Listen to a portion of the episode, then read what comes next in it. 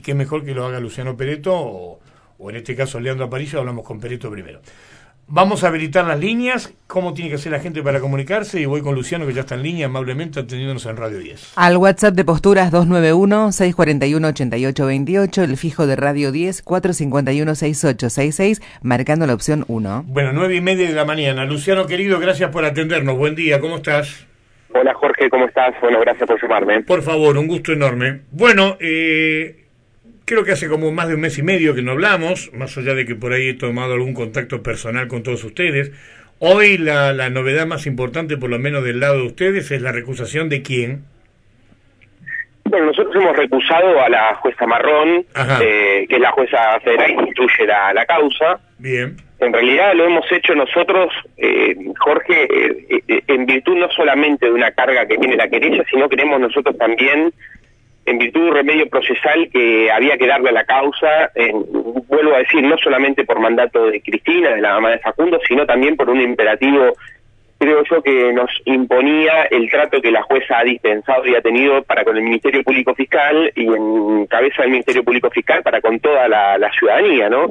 Esto dicho por los propios fiscales, intervinientes en la causa, el doctor Solí y doctor Heim, que en su recurso de apelación de la medida denegatoria de, de pruebas, en un párrafo dedican a la jueza una situación de decir que en realidad se sienten avasallados en sus funciones, que la jueza ha desconocido cuáles son sus atribuciones dentro del proceso y también han dicho que nunca en la historia de su ardua carrera y a lo largo y a lo ancho de todas las jurisdicciones que les ha tocado transitar en, en fueron muchas veces eh, itinerantes, ¿no? Como lo son estas procuraciones específicas, nunca ningún juzgado les ha dispensado el trato o el destrato que esta jueza le dispensó al Ministerio Público Fiscal.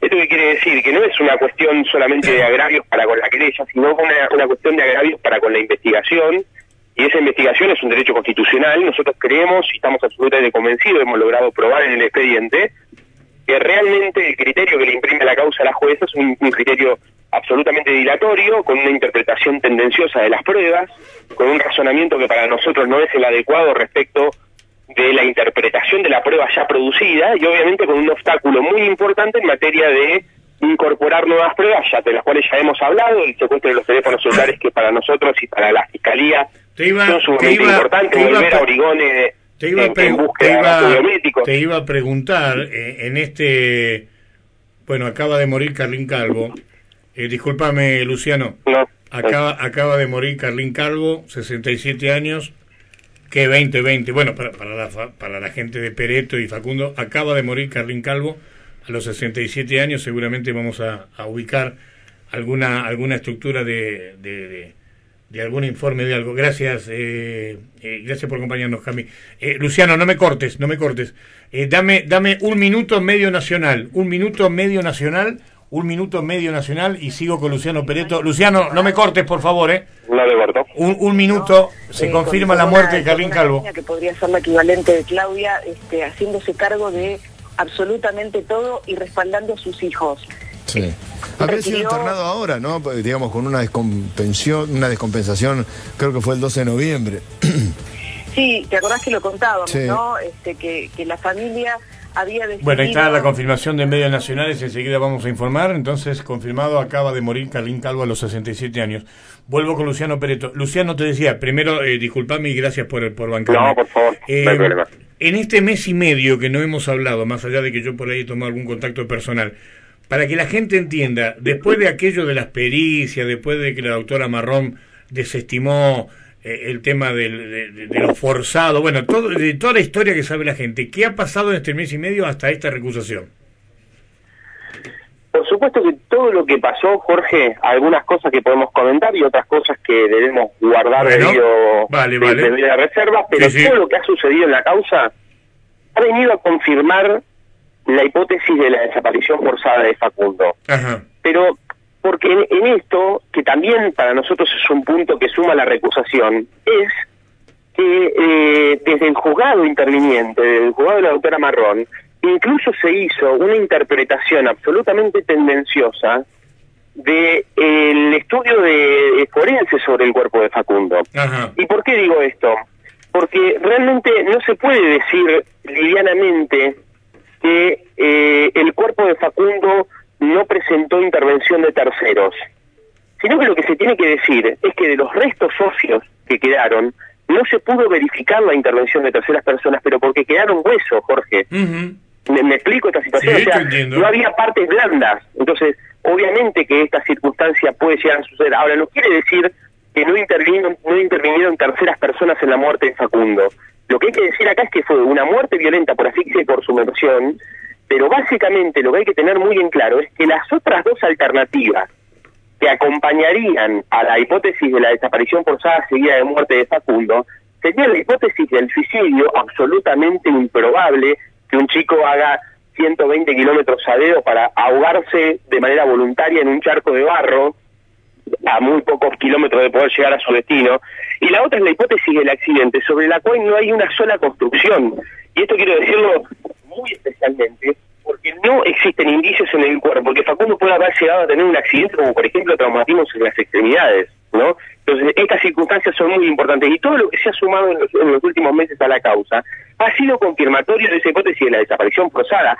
Te, tiro tres o cuatro datos, por ejemplo, se encuentra la mochila de Facundo, ¿sabes lo que había dentro de la mochila? Los dos teléfonos celulares cosa que Facundo es absolutamente improbable que, Facundo no llevara sus teléfonos encima y, y sí y, que llevara los dos teléfonos en la mochila es absolutamente extraño, pero lo más llamativo es que la ropa que Facundo tenía ese día puesta aparece también adentro de la mochila.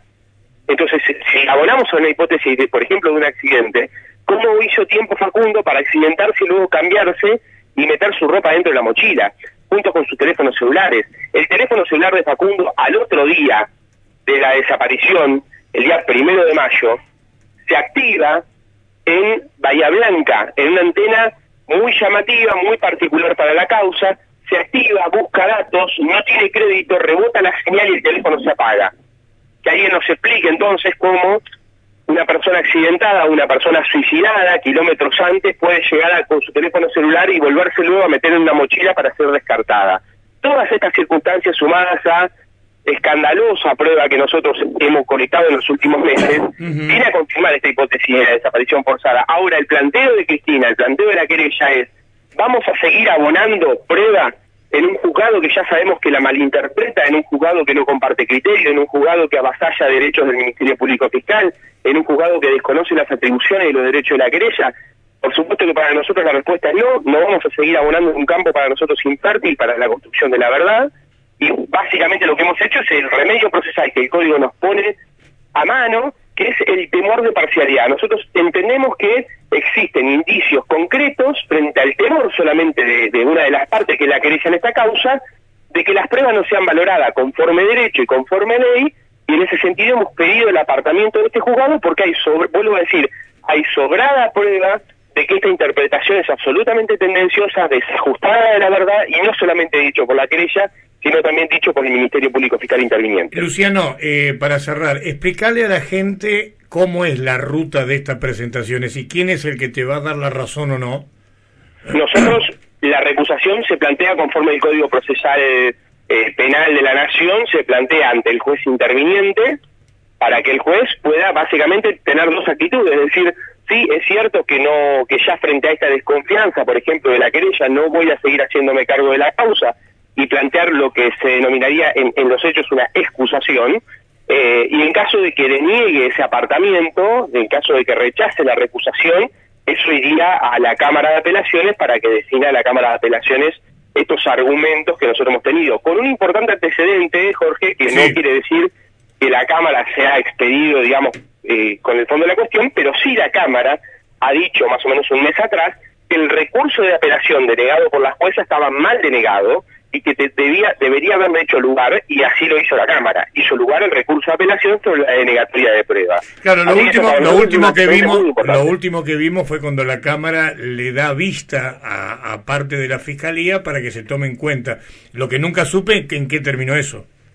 Claro, por supuesto que, que acá lo que sucede es que la jueza había rechazado la apelación de, aquella sentencia en la que rechazaba la producción de medios de prueba muy importantes para, para el crecimiento de la causa eh, y ese, ese recurso de apelación rechazado terminó en un recurso de queja tanto de los fiscales como por parte de la querella institucional y particular y la Cámara hizo lugar ese recurso de queja diciendo que estaba mal denegada la apelación y ahora estamos discutiendo en la Cámara si, esa, si esos argumentos respecto de la prueba eh, son fundamentos no para que, se, para que se produzca finalmente lo que los fiscales necesitan conocer. Bien.